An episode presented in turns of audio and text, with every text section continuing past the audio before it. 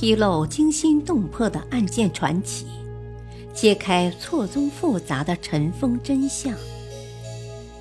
欢迎收听《古今悬案、疑案、奇案》，编著李晓东，播讲汉月。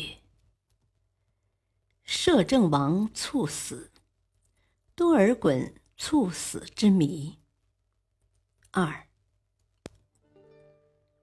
多尔衮当时的行进路线之中，喀喇城最为引人关注，因为喀喇城条件恶劣，如果多尔衮病重，绝不会转移到这么一个荒芜之地来休养，这对他的身体并没有好处。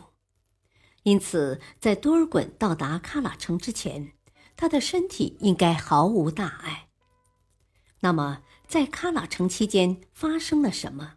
让一个健康的人在短短两天内身体急转直下，直到猝死。第五种观点，有学者认为多尔衮的死因极有可能是脑溢血。脑溢血是一种突发性疾病，发病率也极高，发病之时会失语、偏瘫、意识不清、头痛、呕吐。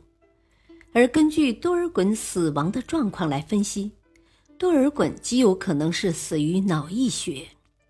一方面，多尔衮的家族本就有脑溢血遗传病史；在这之前，死于脑溢血的还有莽古尔泰、德格类、皇太极、豪格。另一方面，多尔衮死之前几个小时头痛欲裂，口不能言。而且是突发疾病，这种情况也极符合脑溢血的发病症状。如果这个假设成立，诱发多尔衮突发脑溢血的主因又是什么呢？这也是多尔衮死因的最大谜题。一般来说，突发脑溢血主因都是情绪激动，那么又是何事让多尔衮如此激动呢？清代历来就有先大婚后亲政的传统，多尔衮出猎的时间与顺治大婚亲政的时间极为接近，因此多尔衮此次出猎就可能是趁着出猎为小皇帝选定皇后人选。只有多尔衮生前就已经选定好了的人选。小皇帝也才有可能在多尔衮死后短短的一段时间内大婚亲政。据《世祖实录》记载，阿济格在多尔衮死亡之日的早晨，派人去娶了葛丹之女。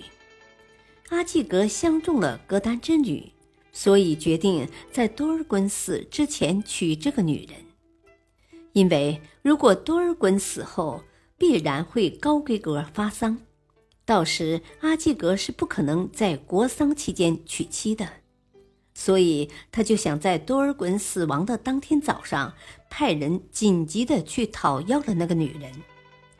如果任何一个人在多尔衮病重之时，把这个消息告诉了多尔衮，在极度的愤怒加失望之下，多尔衮就有可能一口气上不来。至于这个告密者，济尔哈朗和苏克萨哈的嫌疑最大，因为济尔哈朗被多尔衮打压，仇恨之心和权欲使他极具动机谋害多尔衮。多尔衮出猎，他一直陪伴左右，作案动机和作案条件以及作案能力，吉尔哈朗都具备了。